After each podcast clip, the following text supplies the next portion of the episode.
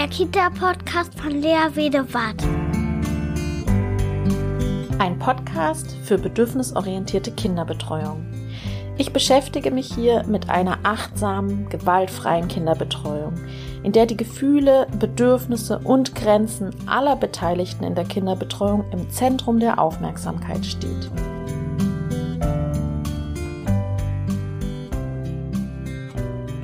Hallo und herzlich willkommen zu einer neuen Folge des Kita-Podcasts. Ich habe heute einen wundervollen Gast zu Besuch, nämlich den Alexander Tock. Alexander Tock ist Barefoot Movement Coach. Das ist ja ein sehr beeindruckender Name. Vielleicht kannst du gleich noch mal mehr dazu sagen. Hallo Alexander erstmal. Ja, hallo, schön, dass ich heute da sein darf. Ja, ich freue mich auch sehr, weil wir heute über ein Thema sprechen, was mir persönlich auch am Herzen liegt, nämlich eigentlich ein ganz einfaches Thema, aber ich würde behaupten, ein viel weitgreifenderes, als wir es immer vermuten nämlich das Barfußlaufen und für mich das Thema Barfuß in der Kita. Wie relevant ist das und wie wird das umgesetzt und warum sollte man vielleicht drüber nachdenken, das mehr zu fördern? Genau, vielleicht kannst du erstmal was zu dir sagen. Was, wie bist du zu dem Barefoot Movement Coach geworden? Okay, also ich bin, ja, ich bin eigentlich Polizeibeamter im Hauptberuf und bin in meiner Freizeit ähm, aufgrund von diversen Leiden, Rückenleiden, Knieleiden, äh, irgendwann zum Thema Minimalschuhe gekommen, auch Barfußschuhe genannt und ähm, habe mich da mit dem Thema einfach beschäftigt und habe dann gemerkt, okay, es tut mir körperlich gut mit diesen Minimalschuhen, habe mich immer weiter in dieses Thema hineinbegeben und bin dann tatsächlich auch 2019 einfach dazu gekommen aus Überzeugung, nur noch dann Schuhe zu tragen, wenn es sich nicht vermeiden lässt. Das heißt, ich lebe in meiner Freizeit weitestgehend barfuß und habe dann im Weiteren für mich entschieden, dass ich mich ausbilden lasse zum Barefoot Movement Coach. Das geht hier in Düsseldorf bei der Barefoot Academy. Habe ich diese, diese ähm, Ausbildung abgeschlossen. Und im Nachgang habe ich mich mit vielerlei Themen beschäftigt, insbesondere auch mit der Kindesentwicklung, weil ich habe hier zwei Kinder im Alter von drei und fünf zu Hause und ähm, dann war das mir natürlich auch ein ganz wichtiges Anliegen, mich da schlau zu machen. Und äh, ja, da bin ich so auf das eine oder andere Themenfeld gestoßen, auf das vor allem große Problemfeld gestoßen, sage ich mal, was mich dann auch weiter beschäftigt hat und was ich zum Beispiel auch in Vorträgen weiter trage, weiter transportiere und was wir auch in unserem Podcast durchaus behandeln. Also in der mhm. Folge zwei haben wir zum Beispiel auch die Themen, die wir heute sicherlich anschneiden werden, etwas intensiver besprochen. Genau, Barfuß im Pott heißt das, ne? Der Podcast. Barfuß im Podcast. Ach, im Podcast, im genau. Podcast. genau. Die Seite mhm. heißt Barfuß im Pott Richtig. Und der Podcast heißt Barfuß im Podcast. Richtig. genau, da Mit können, Doppel S und Doppel T jeweils. Äh, genau, da können auf jeden Fall alle Hörerinnen und Hörer auch mal reinhorchen. Heute werden wir wahrscheinlich nur einen Ausschnitt angucken. Aber erzähl mal, was, was macht denn ein Barefoot Movement Coach? Ja, das ist so tausendprozentig definiert nicht. Jeder sieht das für sich anders. Ich als Barefoot Movement Coach, ich kümmere mich halt um Fehlstellungsregeneration, aber auch Prävention. Das ist so mein Haupt Augenmerk und daraus ergibt sich dann noch weitere Arbeitsfelder. Also ich mache zum Beispiel noch Minimalschuhberatung für Groß und Klein, gebe wie gesagt auch Vorträge und Seminare zu der Thematik und relativ neu ist jetzt zum Beispiel äh, über einen anderen Podcast das Thema äh, betriebliches Gesundheitsmanagement aufgekommen, weil auch da gibt's viele, viele Probleme mit kaputten Füßen in der Arbeitswelt. Ähm, man muss sich mal so eine schöne Statistik gibt es, 97 Prozent aller erwachsenen Arbeitnehmer in Deutschland haben Fußschäden oder Fußdeformationen mhm. oder leiden an Pilzerkrankungen. Mhm. Und das ist schon eine sehr massive Zahl. Noch viel schlimmer daran ist, nur 17 Prozent von all diesen Betroffenen kümmern sich darum, der Rest mhm. ignoriert das. Und das sind beides eigentlich sehr dramatische Zahlen, wo es sich jetzt drum zu kümmern gilt. Und um jetzt auf dein Themenlage Kita zu kommen, wir mhm. legen leider den Grundstein dazu schon in Kindheitstagen, nicht nur in der Kita-Zeit, sondern schon davor beginnt das Ganze. Und ja, deswegen müssen wir so früh wie möglich eigentlich auch damit anfangen, uns darüber Gedanken zu machen, wie lassen wir unsere Kinder Füße gesund aufwachsen. Mhm. Ja, und was würdest du da jetzt empfehlen für die Kita? Also tatsächlich würde ich äh, für die Gita das, das Barfußlaufen empfehlen. Gerade Indoor ist das ja überhaupt gar kein Problem. Outdoor bei der entsprechenden Witterung natürlich auch kein Thema. Hm, wenn die Witterungslage es irgendwann nicht mehr zulässt, dann muss man natürlich auf Alternativen gehen, also sprich Schuhe. Und da sollte man dann sehr bedacht die Schuhe wählen. Also da ist mein, mein Motto, äh, das Minimum, was man braucht, ist das Maximum, was man kaufen sollte. Minimalschuhe sind da definitiv die richtige Wahl. Mhm. Und es kann von der Sandale anfangen, um die Fußsohle zu schützen. Thema Waldkindergarten könnte das aber schon wieder ein bisschen wenig sein oder dann im Winter natürlich auch. Da musste man dann natürlich immer an die Gegebenheiten anpassen.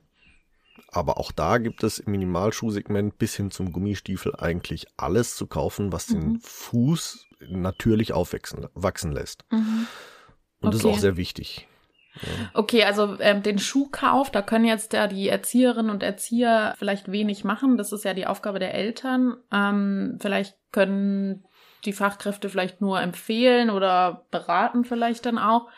Ja. Aber was die Kitas ja auf jeden Fall machen können, ist Raum geben für Barfußlaufen. Ja, definitiv. Das Problem ist tatsächlich, und das höre ich immer wieder, die meisten Kitas lehnen das ab. Ja. Ganz oft äh, gibt es da Vorschriften, äh, dass äh, festes Schuhwerk und feste Hausschuhe getragen werden müssen. Ja. Ich habe auch schon gehört, dass Kinder mit Minimalschuhen abgewiesen wurden, ähm, nach dem Motto, ja, solch, so, mit so einem Schuhwerk braucht ihr hier gar nicht ankommen.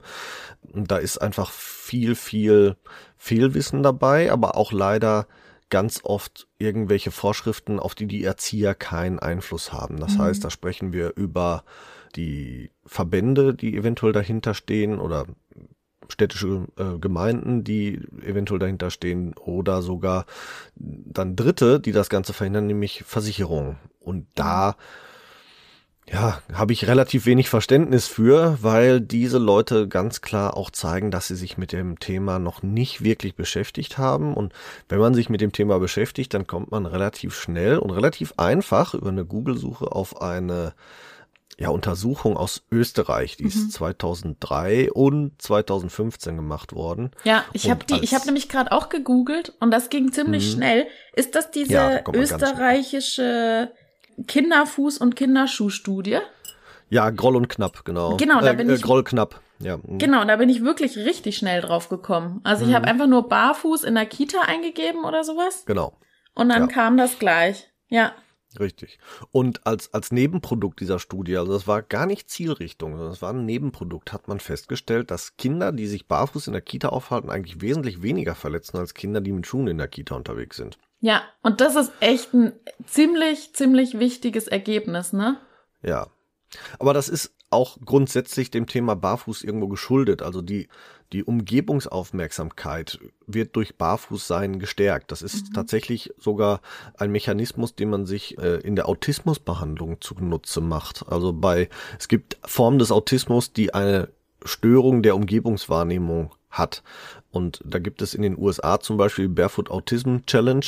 Ah, ja. ähm, da geht es genau um solche Personen und die äh, versuchen Autisten oder ich sage jetzt mal gesellschaftsfähig zu machen, dass Autisten barfuß durch die Gesellschaft gehen, weil sich dadurch die Ge Umgebungswahrnehmung verschärft. Also das ist wirklich auch nachweisbar so, dass barfuß sein die Umgebungswahrnehmung ähm, sehr stark beeinflusst und dadurch ist das Verletzungsrisiko eigentlich geringer, als zum Beispiel die äh, Leute in diesen Studien erwartet haben. Ja.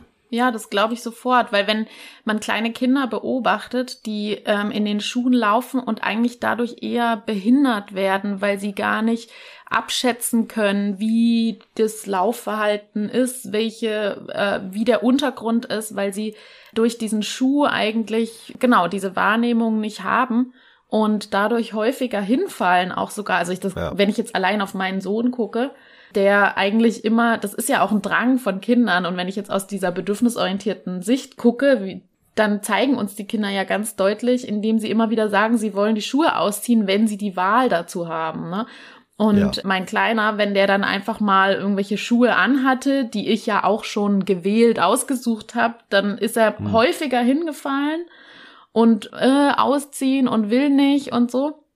Das heißt, genau, so, so Schuhe behindern Kinder eigentlich vor allem, wenn sie gerade erst laufen gelernt haben. Da kriege ich, da zieht sich bei Ja. mir alles zusammen, wenn ich so Krippenkinder sehe, die dann da irgendwelche ja, vielleicht schicken Schuhe von sonst Ja. wo günstig, ähm, also nicht, dass immer teure Schuhe besser sein müssen, aber günstige Schuhe irgendwie äh, gekauft, die die Kinder so enorm behindern im, beim Laufen lernen und die dann so oft hinfallen und ähm, Ja. eigentlich viel unsicherer werden. Also mein, das Es ist einfach mein Gefühl so.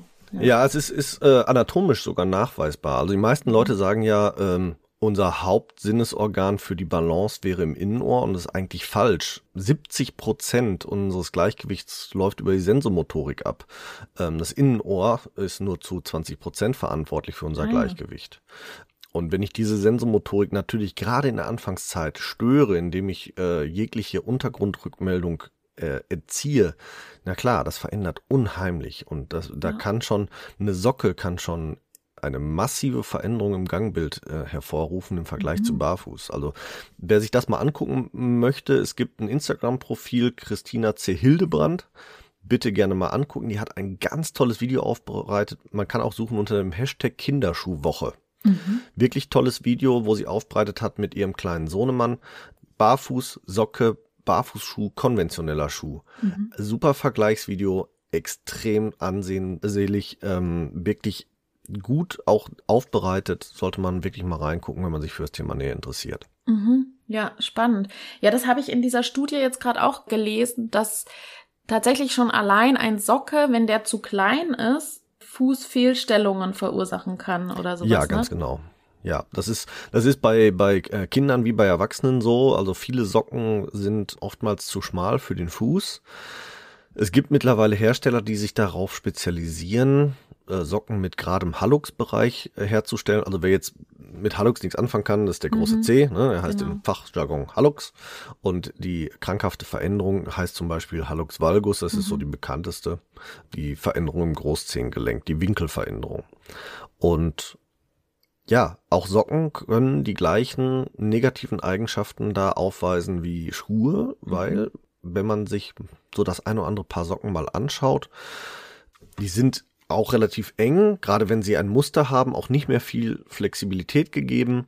Und interessant ist, dass Socken der gleichen Größe noch lange nicht gleich groß sind. Und Mhm. bei Schuhen ist es übrigens identisch. Also man kann sich das anschauen, mal nebeneinander halten. Ähm, da sind Welten dazwischen. Ich sehe das auch hier bei meinen Kindern. Da sind Socken Größe 27 bis 30 äh, und Socken 27 bis 30 noch lange nicht identisch groß. Dann ist ne, also wirklich teilweise äh, Schuhnummern dazwischen oder Fußgrößen dazwischen. Die sind das ist schon interessant, dann sich Ja. damit näher zu beschäftigen manchmal. Ja, total. Ich habe auch hier eine Zahl gelesen. 88 Prozent der untersuchten Kindergartenkinder steckt in nicht passenden Schuhen. Ja, das war ähm, die Studie, die erste Studie von 2003. Also man hat zwei Ah, okay. Studien gemacht. Mhm. Ähm, 2003 waren es 88 Prozent, die zu kleine Hausschuhe hatten. 2015 wurde das Ganze von einem anderen Forschungsteam wiederholt. Da kam man auf knappe 60 Prozent. Ah, okay. Aber man hat das auch nochmal da statistisch ein bisschen verfeinert und hat rausgefunden, dafür in Einzelfällen bis zu vier Schuhnummern zu kleine Schuhe. Uh. Uh. Hintergrund ist der, dass Kinder bis zehn Jahren nicht den taktilen Reiz von zu kleinem Schuh wahrnehmen. Die ziehen die Zehen einfach an, äh, der Schuh ist hübsch, das ist mein Lieblingsschuh, die sagen einem nicht, der Schuh ist zu klein, das muss man regelmäßig kontrollieren. Die Kinder werden einem da kein, nicht als Kontrollindikator dienen und gerade im Kita-Alter ist das, also nein, funktioniert nicht. Da muss man selber kontrollieren. Und einfach nur mit dem Daumentest funktioniert übrigens auch nicht weil die Kinder automatisch die Zehen zurückziehen. Das ist ein ganz natürlicher Reflex. Ähm, deswegen muss man da auf andere Messmethodiken zurückgreifen. Gibt da diverse Methoden von, ich nehme einfach ein Maßbandstecket rein. Es gibt das Plus 12 Messgerät. Es gibt Möglichkeiten, das Ganze mit Eisstielen zu machen oder dergleichen. Ähm, man kann Schablonen von den Füßen anfertigen und in die Schuhe schieben, ob es passt. Es gibt so viele Möglichkeiten, die so einfach anzuwenden sind. Die wenigsten machen es aber leider. Okay. Und wie viel Platz sollte vorne dann ungefähr sein? Ja, also man sagt, grundsätzlich sollten 12 Millimeter Abspielraum, Abrollspielraum da sein. Bei Kindern sagt man, mm, um jetzt nicht alle zwei Wochen einen neuen Schuh kaufen zu müssen, weil Kinderfüße wachsen teilweise bis mhm. zu 1,5 Millimeter die Woche. Mhm. Um nicht dauernd neue Schuhe kaufen zu müssen, bis 17 Millimeter, um einfach so einen Zuwachs zu haben, ist völlig in Ordnung. Okay.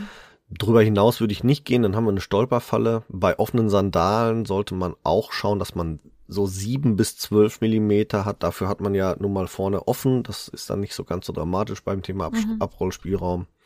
Viel wichtiger und was eigentlich die wenigsten bedenken ist, man muss auch auf der Breite aufpassen. Und mhm. zwar sollte der Schuh immer zwei bis vier Millimeter breiter sein als der Fuß. Mhm. Und das ist nämlich etwas, diese zwölf Millimeter kennt mittlerweile jedes zweite Schuhgeschäft. Ein Schuhgeschäft zu finden, das die Breite beachtet, ist mittlerweile eine Kunst. Ja. Ähm, ich habe noch keins gefunden. Ja, vor allem im Zehenbereich, oder? Hm, ja, Vorne. richtig. Also da ja. muss man wirklich schon Glück haben. Es gibt viele Minimalschuhhändler, die sich auf Kinder spezialisiert haben, die machen das. Aber jetzt, also hier bei uns in, in, in Dortmund kenne ich nicht ein Geschäft, wo man äh, Auskunft kriegt über die Schuhbreite oder ja. äh, wo die Fußbreite auch nur gemessen würde, um überhaupt zu gucken, ob der Schuh passt. Da wird die Länge gemessen und dann ist das Thema erledigt. Ja. Okay, und ähm, also es gibt bestimmt so ein paar kritische Stimmen oder Sorgen, die sich jetzt auftun würden, wahrscheinlich, wenn man jetzt äh, in die Kita guckt. Zum Beispiel, oh, wir können jetzt doch nicht die Kinder die ganze Zeit äh, barfuß laufen lassen, das ist doch super unhygienisch. Nein. Was würdest du denen entgegen, entgegnen? also unhygienisch ist tatsächlich eher der Schuh. Aha. Ein Fuß ist, kann sich natürlich in der Wärme regulieren.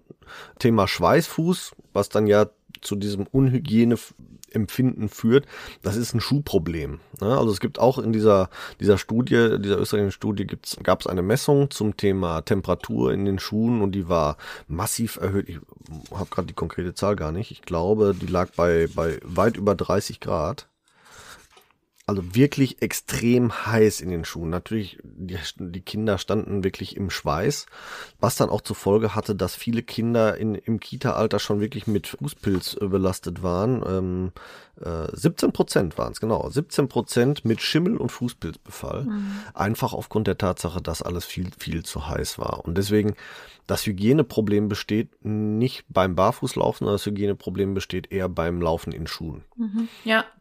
Ja, und auch das, das ist jetzt nochmal ein anderes Thema, aber ich glaube, über die Füße regulieren ja Kinder auch Temperatur, also Körpertemperatur, ne? Ja, relativ viel läuft über, über Füße und, und, aber der, also der Hauptkörpertemperaturregulator ist immer noch der Kopfbereich. Okay. Aber ja, Füße sind da auch durchaus mit ausschlaggebend. Viele Leute, ach, viele Leute machen sich auch Sorgen, dass die Füße zu kalt werden. Das ja. ist auch aus der eigenen Erfahrung heraus oft, weil unser Hauptmotor, Wärmemotor ist ein Muskel und die Muskulatur in konventionellen Schuhen wird zu zwei Drittel komplett lahmgelegt. Wo kein Muskel sich bewegt, da wird keine Wärme generiert. In dem Moment, wo ich barfuß laufe oder in Barfußschuhen laufe, habe ich wieder alle Muskeln aktiv. Dementsprechend habe ich eine recht hohe Wärmegewinnung. Mhm. Das heißt, mit kalten Füßen hat man da ziemlich wenig Probleme. Selbst zu recht niedrigen Temperaturen. Meistens reicht es sogar schon, also mir und sogar meinen Kindern reicht es teilweise sogar schon, wenn es deutlich äh, Richtung Nullpunkt geht, noch ein paar Stulpen dazu zu tragen und dann mhm. ist das völlig ausreichend man muss einfach ein bisschen drauf achten, aber die Kinder können da sehr gut ihre eigene Temperatur regulieren, wenn sie es mhm. eben von Anfang an lernen, ohne dass da irgendwelche Gesundheitsgefahren für die Kinder äh, über die Temperatur bestehen. Ja. Ja, ja, und auch den Kindern da ein bisschen was zuzutrauen, dass sie selber da auch ein Empfinden haben, ob es ihnen zu kalt ist oder nicht.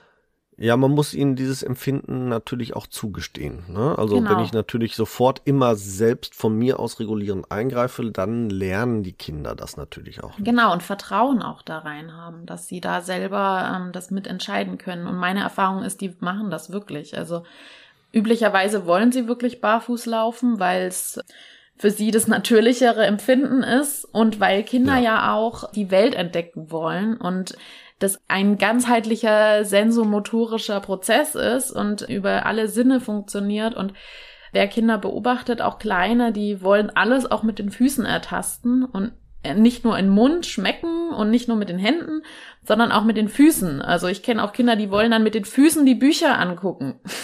Oder ja. mit den Füßen, ja, über die verschiedenen Ebenen, über die verschiedenen Materialien und so weiter.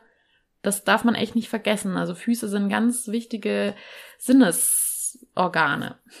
Ja, und, und für die Bewegung sind halt nicht nur die Füße an sich, sondern auch unsere einzelnen Zehen, ganz besonders der ja. große Zeh, halt sehr essentiell und äh, da nimmt man den Kindern auch viele Möglichkeiten. Mhm. Also bei der, bei der Fortbewegung, wer sich ein, ein Baby, das so gerade in dem Bereich Übergang zum Krabbeln ist oder noch viel auf dem Bauch rutscht, wer da die Socken weglässt, der wird feststellen, dass das Kind sich massiv über den großen C abdrückt. Das ist deren Hauptantrieb. Und mhm. wenn ich das über Socken und Schuhe natürlich komplett störe und wegnehme, dann bilden sich da auch Bewegungsmuster nicht aus. Da, da, da bilden ja. sich auch Muskeln nicht aus, die wichtig sind, die mhm. dann gegebenenfalls hinterher zu entsprechenden Fehlstellungen führen, wie zum Beispiel einem äh, Knickfuß, Senkfuß, sowas ja. in der Richtung. Ja, ne, Weil ja. diese Muskulatur einfach nicht trainiert wird. Ja, und vor allem, wenn die Kinder dann in der Krippe sind und laufen lernen. Also sie lernen laufen, kommen gerade in die Krippe, wollen gerade laufen lernen und müssen dann diese Hausschuhe anziehen. Das ist ja eigentlich wirklich eine große Behinderung dann. Ja. Also wir haben das ganz große Glück, unsere Kita lässt unsere Kinder barfuß laufen. Das ist bei uns äh, möglich. Schön. Mm, bei allen anderen, ich habe auch zu einem gewissen Grad Verständnis, dass man Absicherung haben möchte als Erzieher, man möchte für nichts verantwortlich sein. Da kann ich aber dann zumindest empfehlen, dann nehmt äh, Minimalschuhe und da kann ich nur an Erzieher appellieren, weist das nicht ab oder weist vielleicht sogar gezielt darauf hin. Es gibt so tolle Minimalschuhe, Minimalhausschuhe, die auch temperaturregulierend äh, mhm. überhaupt kein Problem darstellen oder halb offen sind, ähm, die mit Sohlenstärken von anderthalb bis zwei Millimeter wirklich extrem viel für den Fuß übrig lassen an Arbeit. Mhm. Da sollte man dann darauf hinwirken, dass eher sowas genommen wird, als ich sag jetzt mal die Gummikrocs mit fünf Zentimeter, mhm. naja, ein bisschen übertrieben gesagt, ne? aber mhm. mit einer Sohle, wo ich einen Nagel mit in eine Wand hauen kann. Das ja. bringt dem Kind nichts. Ja, na, ohne jetzt äh, gezielt Werbung machen zu wollen, kannst du mal mhm. irgendwie zwei, drei gute Marken nennen? Also meine Kinder tragen zum Beispiel Tiki-Sandalen. Die kann man auch sehr gut als Hausschuhe benutzen. Mhm. Ansonsten sind meine Kinder unterwegs. Ja, also gute Marken gibt's wie Sand am Meer mittlerweile. Es gibt Tiki, es gibt Sisu, es gibt Vivo Barefoot hat tolle Kinderschuhe, es gibt tolle Sandalen von Schala, es gibt äh, ganz neu auf dem Markt ist jetzt Be Lifestyle. Die alten Modelle von Philly E sind gut. Also es gibt verdammt viele gute Hersteller mittlerweile okay. und ja, die Frage ist immer, passt der Schuh zum Fuß? Und das mhm. ist halt so, dass, also bei den Marken, die ich jetzt genannt habe, ist bei ein und identischer Innensohlenlänge schon bestimmt ein knapper Zentimeter Sohlenbreite dazwischen. Mhm. Also da tut sich nämlich in der Breite unheimlich große Felder auf gibt's schmale, gibt's gibt's breite. Es gibt welche für für ähm, flachen bis mittleren Spann, mittleren bis hohen Spann. Es gibt welche, die sind nur für flachen Spann geeignet. Gibt welche, die nur für hohen Spann geeignet. Gibt welche mit schmaler Ferse, breiter Ferse und so weiter und so fort. Da kann ich echt nur empfehlen, gute Händler zu suchen, die einen da gut beraten. Da gibt es zum Glück welche. Arbeite mit welchen auch davon zusammen, also mit, mit äh, Zehenspiel und äh, Tilderlines zum Beispiel. Freizehen äh, berät auch sehr gut und da kann man sich einfach gut an die Leute wenden oder ganz marken- und händlerunabhängig kann man sich an einen Barefoot Movement Coach wenden, der das Ganze anbietet. Also die Yvonne, meine Podcast-Partnerin und ich, wir bieten zum Beispiel Minimalschuhberatungen an für Groß und Klein. Da kann man dann einfach mal nachfragen. Mhm. Äh, die machen das dann Händler und markenunabhängig. Mhm. Mhm. Ah ja. Ähm, was ich auch wichtig finde, dass Barfußlaufen animiert ja auch oder massiert ja auch die Füße und die Akupunkturpunkte, ja. ne? Ja. Und dadurch ja. Äh, kann ja auch Entspannung im gesamten Körper eigentlich entstehen, oder? Oder wie läuft das genau mit den Akupunkturpunkten? Kennst du dich da aus? Nicht so richtig. Also man sagt klar, äh, Fußzonenreflexmassage sagt jedem was. Genau. Äh, und man sagt tatsächlich, dass Barfußlaufen äh, die natürliche Form der Fußzonenreflexmassage ist. Mhm. Dafür ist es natürlich wichtig, dass man auch auf Untergründen geht, die das können.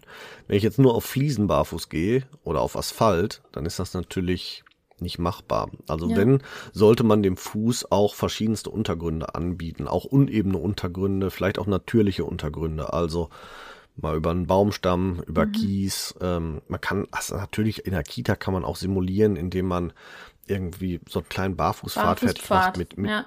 mit Kieselstein oder ähm, meine, meine Partnerin, die Yvonne hat zum Beispiel, die hat einen transportablen Barfußpfad fertig gemacht. Die hat einfach Tennisbälle genommen und hat die, hat die auf so Gummimatten geklebt oder Murmeln und Stöcker und all sowas. Was, alles, was sie so gefunden hat, was so ein bisschen mhm. äh, mal einen tak anderen taktilen Reiz auch bietet, was man Unebenheit bietet, hat ja. die einfach genommen, hat das auf so, so Plastikdinger draufgeklebt, kann man dann transportieren. Sowas könnte man in der Kita super machen. Ja, ja. Ähm, kann man in der Ecke legen. Es gibt sowas auch mittlerweile fertig zu kaufen, wie so wie diese äh, Schaumstoffpuzzlematten, die man, diese Spielmatten, ja. wo immer die Buchstaben und Zahlen drin sind. Sowas gibt's mittlerweile auch zu kaufen mit unebenen Untergründen, die dann kunterbunt sind, aber eben einen Ast darstellen oder Steine oder ja. keine Ahnung was alles ja. noch. Ne? Also da gibt's so viel. Ja, oder halt einfach die Kinder auch draußen barfuß laufen lassen. Ich weiß, da haben viele, ja. viele, viele Erwachsene unglaublich viele Sorgen. Ähm, ja. dass, dass eben, oh nein, auf den Steinen, auf dem Kies, auf den Steinen, da kannst du doch jetzt nicht barfuß laufen, das tut doch weh und so. Ja, die Kinder, die können das besser als wir. Also ähm, wir haben das oft verlernt. Also ich musste das jetzt auch erst wieder lernen. Wie gesagt, ich bin jetzt seit knapp anderthalb Jahren barfuß unterwegs und man muss das erst wieder lernen sein, seinem Fuß erstmal wieder zu vertrauen. Man muss sich äh, erstmal wieder dran gewöhnen auch. Man muss dem Fuß auch wieder aufbauen. Also mhm. durch das Tragen von Schuhen nehmen wir dem Fuß auch natürliche Dämpfungselemente. Mhm. Äh, die Muskulatur erschlafft, die ein Dämpfungselement ist. Äh, ah, ja. Fersenfettpolster wird zurückgebildet, was ein Dämpfungselement ist. Natürliche Hornhäute, die eigentlich entstehen müssten, nehmen wir weg. Und jetzt die Ästheten unter uns werden jetzt sagen, oh, ja, ich will doch keine Hornhaut genau. haben. Über die Hornhaut, über die ich spreche, das ist eine funktionale Hornhaut. Das heißt, das ist kein totes, vergilbtes Gewebe, das reißt und bricht und trocken ist und hart ist, sondern das ist ich sag mal, äh, ich vergleiche es immer mit einer Hundepfote. Wer eine Hundepfote anfasst, der weiß, über was für eine Art von Lederhaut ich da spreche oder Hornhaut. Mhm. Lederhaut ist biologisch gesehen ja nun mal anders besetzt. Also eine funktionale Hornhaut fühlt sich an wie eine Hundepfote. Die mhm. schützt mhm. den Fuß, sieht dabei aber nicht schäbig aus. Mhm. Ja. Na, wahrscheinlich ganz im Gegenteil. Also die andere Hornhaut, die so so trocken und so unangenehm ist, die wird ja wahrscheinlich sogar dann abgeschürft, oder? Also würde ich jetzt, ich ja, weiß es nicht, genau. aber ja. Ja, also abgeschürft kann man so sagen, sie wird halt ja, natürlich reibt es sich ein bisschen ab. Also Hornhaut ist auch, müssen wir ganz klar sagen, ein Schutzreflex des Körpers. Ne? Mhm. Überall, wo Reibung entsteht, wird Hornhaut gebildet.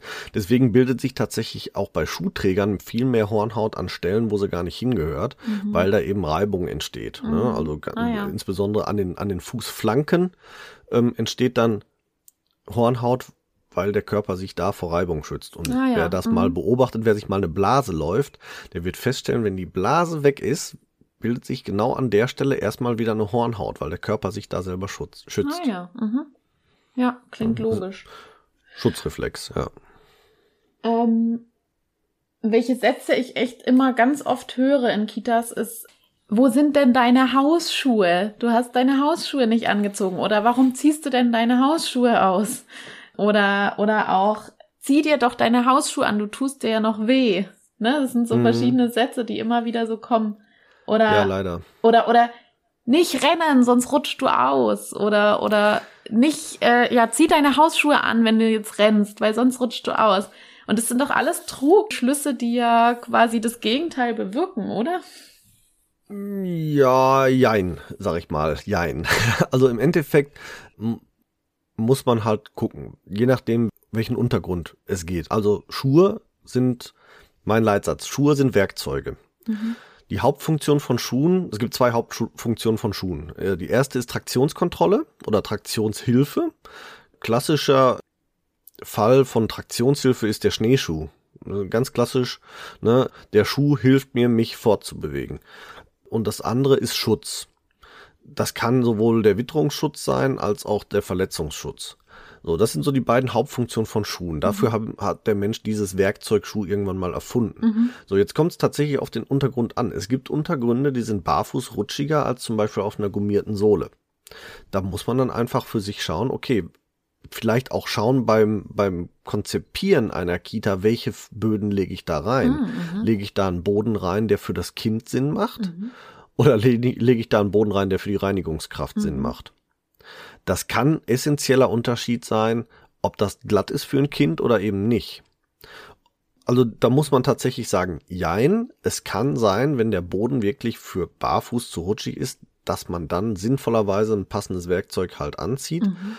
Im Prinzip gebe ich dir aber recht, da wo der Boden es hergibt, dass man barfuß läuft und dass man barfuß auch genug Kontrolle hat. Völliger Mumpitz ja. der Satz.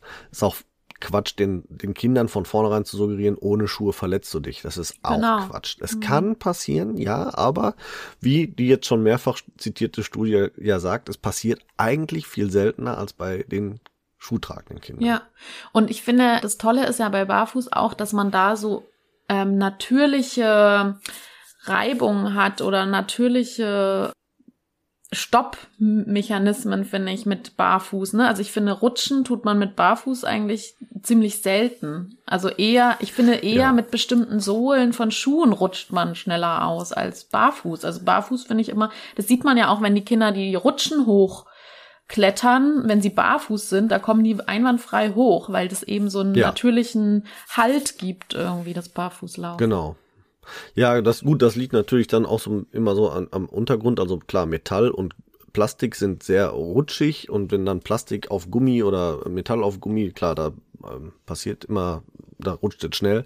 Da ist natürlich eine Haut wesentlich griffiger, mhm. aber es gibt halt, wie gesagt, Untergründe, wo dann auch mal der nackte Fuß etwas rutschiger ist. Genau. Aber ja. im Endeffekt gebe ich, gebe ich dir recht. Der, äh, das liegt aber auch beim Thema Laufen ein bisschen an der Lauftechnik, die sich dann nämlich ergibt. Also ah. äh, wer barfuß unterwegs ist, geht und läuft anders. Und das Kinder machen das von Natur aus extrem gut. Also ich liebe es, meine Kinder zu beobachten, wenn sie barfuß oder mit Minimalschuhen unterwegs sind. Da kann man sich wirklich die natürliche Bewegung hervorragend abschauen. Mhm. Und Interessant übrigens, möchte ich ganz kurz einwerfen, weil das ganz oft gesagt wird, Thema Ballengang. Wem das nicht sagt, das ist das zuerst Aufsetzen auf dem Vorfuß. Da wird ganz oft gesagt bei Kindern, nein, es gibt zwei Lager. Es gibt einmal das Lager Ballengänger, die sagen, Ballengang ist die natürliche Fortbewegungsform des Menschen. Das ist definitiv nicht so. Das ist eine Fortbewegungsform, das ist ein Tastreiz. Aber bei Kleinkindern ist das tatsächlich so, dass die so ungefähr bis zum sechsten, siebten Lebensjahr durchaus ganz normal und natürlich auf diesem Vorfuß laufen, weil ein natürlicher Fuß ist V-förmig aufgebaut, also vorne breiter als hinten, und die suchen sich aus neurologischer Sicht die breitere Stelle vom Fuß, um halt nicht so leicht zu fallen. Da geht es aber mehr um neurologische oder sensomotorische Entwicklung als körperliche Entwicklung als solches. Mhm. Und dann wechseln die, wenn sie neurologisch dazu in der Lage sind, auf die Ferse. Das zweite Lager ist genau das Gegenteil. Die sagen, der Vorfußlauf ist so krankhaft, dass ich schon in Kinderzeiten da eingreifen muss, mhm. indem ich Einlagen verschreibe oder ganz steife Schuhe, die am besten das Abrollverhalten schon vorgeben. Beide Lager liegen falsch aus meiner Sicht. Aber es, also persönliche Meinung, aber auch tatsächlich unterstützt von, von namhaften Wissenschaftlern. Gibt es ganz viele Studien zum Thema Vorfußgang. Der Vorfußgang bei Kindern ist nicht krankhaft bis zum circa siebten Lebensjahr. Aber danach ist er eigentlich auch nicht mehr natürlich und mhm. sollte er darüber hinaus vorkommen, dann sollte man das auch mal bei einem Orthopäden beobachten oder ja. äh, nachschauen lassen. Ja, ist ja wie bei X- und O-Beinen, ne? Die können ja am Anfang auch bei Kindern noch vorhanden sein und wenn die dann nach und nach die den, die Fußmuskulatur ausbauen und durch Barfußlaufen mhm. wird es, glaube ich, auch gefördert, dann äh, können die dann, gibt es so ein Nachjustieren oft, aber man muss es ja, also natürlich also, beobachten, also. Ja, ja, also Kinder werden mit O-Bein groß ähm, oder wachsen mit O-Bein heran von mhm. Geburt an. Das ist ganz normal. Der, ähm, die, die, die Beckenstellung gibt das am Anfang vor, dass die Beine nach außen noch ausgedreht sind. Das ah. Ganze kommt noch so ein bisschen aus dem aus der Zeit aus dem Mutterleib. Also das die Wirbelsäule ist noch C-förmig geformt, die, das Becken ist ausgestellt, damit das Kind sich quasi so zusammenklappen kann und überhaupt in den Mutterleib zu passen. Und das ändert sich erst so ein bisschen mit der Zeit. Und dann werden die Beine auch erst äh, so nach und nach unter den Körper gebracht. Und es gibt auch eine Zeit, wo es dann wieder aus natürlichem Wege X-Beine gibt. Ähm, mhm. Aber das reguliert sich mit der Zeit eigentlich ganz gut von selber, wenn man denn dafür sorgt, dass das Kind sich natürlich entwickeln kann. Mhm. Ja. ja. Ja. also da ist die Muskulatur ganz essentiell.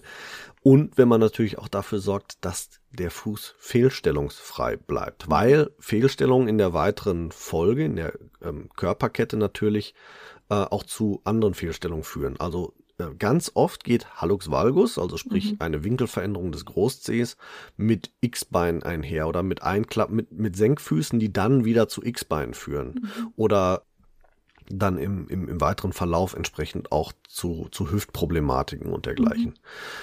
Da gibt's unheimlich viele Probleme und wie gesagt, wir haben ja vorhin schon drüber gesprochen, wir legen halt auch gerade so in dem Kleinkinderzeitraum viel Grundlagen, was das angeht. Mhm. Ne? Die Kinderfüße sind noch sehr weich, die sind in der Entwicklung. Die haben noch sehr viele Knochenspalten, die sich mhm. nach und nach dann erst zuwachsen. Und wenn ich da aber schon von vornherein quasi eine Fehlstellung manifestiere, dann äh, ja, wird es umso schwerer, die wieder loszuwerden. Mhm. Und ich möchte gerne noch eine Statistik nämlich loswerden aus der Studie, mhm. weil ich die so essentiell wichtig finde und die so einprägsam ist. Äh, und zwar haben die eine, eine äh, Untersuchung gemacht bei den Kindern ähm, wegen der Hausschuhe und, und überhaupt wegen der Schuhe und haben die Großzehenwinkel gemessen. Und die haben festgestellt, dass bei 77 Prozent, nein sogar über 77 Prozent sind ähm, Winkelveränderungen in der Großzehe nachweisbar. Und zwar von einem bis über 10 Grad. Und bei über 10 Grad liegen schon fast 10 Prozent. Mhm. Das ist schon enorm. Also da sprechen wir, also bei über 10 Grad sprechen wir schon bei einem krankhaften Hallux valgus und das im Kleinkinderbereich. Und mhm. ausschlaggebend dafür ist das Schuhwerk, das wir den Kindern anziehen. Mhm. Weil zwei Prozent aller Kinder kommen, nur zwei Prozent aller Kinder kommen mit krankhaft veränderten Füßen zur Welt. Und da sprechen wir über Probleme wie Sichelfuß, Klumpfuß, Hohlfuß, naja, Hohlfuß mit ein bisschen Abstrichen dann ganz hinten dran, aber ganz oft eben auch mit Veränderungen, die schon im Kleinkindalter oder im Säuglingsalter operativ notwendig, äh, operative Eingriffe notwendig machen. Mhm. Das heißt, der Teil der Kinder ist schon sehr gering und bis zum Ende des Kita-Alters machen wir aus zwei Prozent 77 Prozent. Und das ist schon echt enorm. Das heißt, das Kita-Alter ist da echt relevant, ne? Also die ja, Kita-Zeit. Also klar, ja. auch darüber hinaus, also ich sagte mal so bis zur Pubertät äh, definitiv, weil also bis zum Ende der Wachstumsphase nach der Pubertät ist definitiv alles noch relevant dafür. Mhm. Aber gerade natürlich in dem Kleinkindsalter, was so bis Ende Kita, Anfang Grundschule läuft, da macht der Körper einfach sehr, sehr viele Entwicklungen durch, sehr, sehr viele Wachstumsentwicklungen, Knochenentwicklungen, mhm. da wird Knorpelmasse zu Knochenmasse, da wird, werden Hohlräume äh, gefüllt. Mhm. Und äh, ja, da ist das natürlich sehr, sehr essentiell und ja ne, wie ich gerade sagte, wo ich da schon falsche Grundlagen setze, die hinterher wieder rauszubekommen, ist extrem schwierig. Ja. Und ist das nicht auch so, dass das Barfußlaufen direkten Einfluss hat auf Rückengesundheit und ja. ähm, so, also verschiedene andere Bereiche im Körper, oder? Ja, ganz viel. Also wir haben bei normalen Schuhen oder bei konventionellen Schuhen ganz oft eine sogenannte Fersensprengung eingebaut. Also äh, ein Absatz. Also der Fachmann spricht von Sprengung, weil die Sprengung gibt's auch im Vorfuß. Also eine Vorfußerhöhung oder eine Fersenerhöhung. Mhm. Vorfußsprengung, Fersensprengung. Diesen Absatz, sprich Fersensprengung, gibt es in eigentlich jedem konventionellen Schuh. Selbst wenn er nur ein paar Millimeter beträgt, ist der essentiell ausschlaggebend äh, für, für die Körperstatik. Und man kann sich das mal selber vielleicht am ehesten so vorstellen, man steht das ganze, die ganze Zeit auf einem Türkeil. Also wer sich auf einen Türkeil stellt, lustigerweise mache ich die Erfahrung ganz oft in Workshops, wenn ich meine Teilnehmer auf einen Türkeil stelle, dann sagen ganz viele, ja, aber ich stehe doch nicht auf dem Türkeil. Ja, stimmt, aber du stehst auf einem Schuh und der hat den gleichen, die gleiche Eigenschaft, ne? Sie erhöht deine Ferse. Und das muss der Körper ausgleichen. Und da gibt es halt diverse Ausgleichsmöglichkeiten. Entweder gleicht der Körper das aus über die Knie oder er gleicht es halt aus im unteren Rücken. Das war zum mhm. Beispiel bei mir der Fall. Deswegen hatte ich äh, so eine Hohlkreuzstellung. Äh, um dieses, diese Fersensprengung quasi auszugleichen, habe ich im Hohlkreuz gestanden mhm. und hatte damit immer wieder Schmerzen im unteren Rücken. Mhm. Okay. Das wurde natürlich mit mit der Ausrüstung, die ich beruflich so mit mir rumgetragen habe und äh, meinem Übergewicht, das ich nun mal leider noch habe, wurde das nicht besser. Mhm. Und ja, dadurch, dass ich mir die Fersensprengung wieder genommen habe, habe ich mein Hohlkreuz auch wieder rausgezogen. Ah. Da habe ich auch gegengearbeitet, zum Beispiel Thema Sitzen, auch ganz essentiell, auch bei Kita-Kindern. Auch ein Thema, wo man drüber reden muss. Ne? Müssen Kinder schon in der Kita viel Zeit auf einem Stuhl verbringen? Mhm. Weil wir sind natürlicherweise keine Sitzer. Also wir haben einen Bewegungsapparat und keinen Sitzapparat. Und wir machen unseren Bewegungsapparat durch Sitzen auch kaputt. Mhm. Insbesondere zum Beispiel die, äh, die Hüftbeuger werden dadurch äh, schwach, die verkümmern. Und dadurch kommt dann auch eine Beckenkippung, eine unnatürliche Beckenkippung zustande, ja, ja. wodurch es auch zur Hohlkreuzstellung kommen kann. Also auch das spielt noch eine Rolle. Mhm. Ähm, ich spiele zum Beispiel mit meinen Kindern vorrangig am Boden. Mhm. Ähm, hat für mich den Vorteil, dass ich nicht immer auf dem Stuhl sitze und für meine Kinder auch. Mhm. Ich weiß auch, dass die viel in der Kita am Boden spielen, aber äh, gemalt wird zum Beispiel am Tisch, gegessen wird am Tisch. Finde ich auch in Ordnung, man kann so am Tisch essen. Ne? Mhm. Also ja. Nur es, bei vielen anderen Aktivitäten kommt es auch immer wieder zu, immer am Tisch, auf dem Stuhl, auf dem Stuhl, auf dem Stuhl. Mhm. Ja, warum kann man nicht zum Beispiel den Morgenkreis in der Kita am Boden machen? Warum muss das auf dem Stuhl stattfinden? Ja. Warum, warum kann man nicht auch am Boden mal basteln? Man kann auch am Boden mal, mal äh, ein Feschbar machen, also eine, so wie so ein Picknick man, oder so. Ne? Also man ja, kann da ja auch kreativ genau. werden und die Kinder, die danken es einem so, weil die das, ja. glaube ich, auch nicht immer so toll finden. Und das ist ja auch ganz genau. oft so, wenn man dann in so einem Stuhlkreis sitzt, können auch nicht immer alle Kinder dann sitzen bleiben. Und wahrscheinlich ist das auch der natürliche Drang einfach, ne? Ja, es ist auch ganz schwierig, also Kindern dann immer wieder zu sagen, du musst jetzt ruhig sitzen mhm. bleiben. Mhm. Weil das Problem ist halt, ne, wie gesagt, wir sind, wir haben einen Bewegungsapparat und das bewegte Sitzen ist eigentlich das genau. Natürlichere. Das heißt, am Boden sitzen und immer wieder verschiedene Sitzpositionen durchtesten. Fersensitz, hocken, ja. auf den Knien sitzen, äh, im Schneidersitz. Immer dieses Durchtauschen ist eigentlich mhm. die viel natürlichere Sitzposition für uns. Meine Kinder machen das wirklich am Boden par excellence. Ich mhm. beobachte das so gerne. Ja. Und wünschte mir manchmal, dass ich so sitzen könnte wie die, weil mhm. ich muss mir das erstmal wieder jetzt anzüchten. Also ich muss da wirklich trainieren, um wieder so sitzen zu können, wie meine mhm. Kinder es von Natur aus machen können. Ja. Und wir sollten dafür echt sorgen, dass wir denen das nicht wegnehmen. Und das setzt sich natürlich dann später noch in der Schule fort, aber da hat das dann noch mal ganz andere Problematiken. Ja. Ja, schön. Also ich würde sagen, in der Kita ihr lieben Hörerinnen und Hörer, ermöglicht den Kindern barfuß zu laufen. Es ist super für die Hygiene der Füße. Die werden gelüftet. Es entsteht nicht so viel Pilz äh, an den Füßen.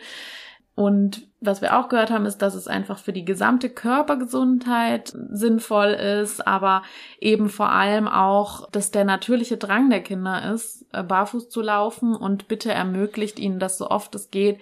Sie können dadurch Sinneserfahrungen machen und wenn ihr darauf achtet, wie gerne oder wenn ihr die Option den Kindern lasst, wie oft sie wahrscheinlich gerne die Schuhe ausziehen wollen. Und die Kinder wissen, und das ist ja die Idee der Bedürfnisorientierung, die Kinder, die wissen das, glaube ich, ganz gut, was ihnen gut tut und die meisten werden vermutlich die Schuhe ausziehen wollen.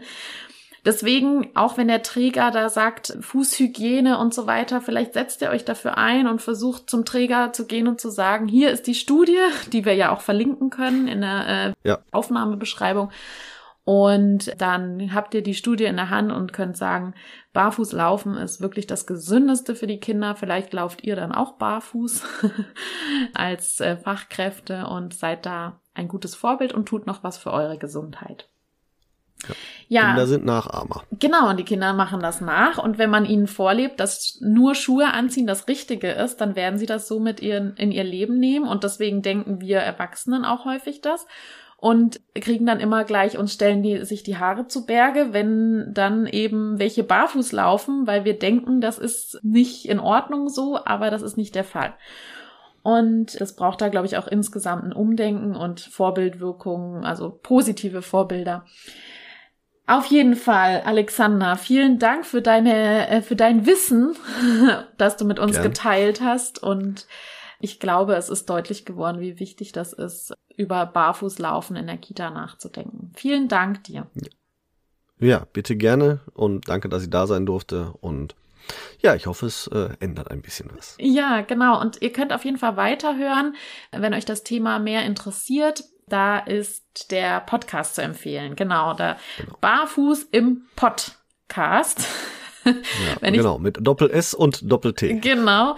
Und das, den können wir ja auch noch mal verlinken. Und dann sage ich auf jeden Fall herzlichen Dank dir.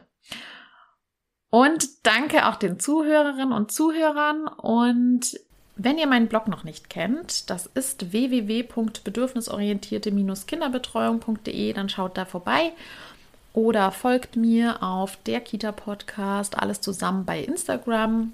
Bei Facebook findet ihr mich auch, der Kita Podcast. Und da haben wir natürlich unsere wunderbare Facebook-Gruppe, die so groß gewachsen ist mittlerweile. Ja, dann sage ich bis zum nächsten Mal einfach. Tschüss! BOK Bedürfnisorientierte Kinderbetreuung. Gemeinsam für starke, sich selbstbewusste Kinder.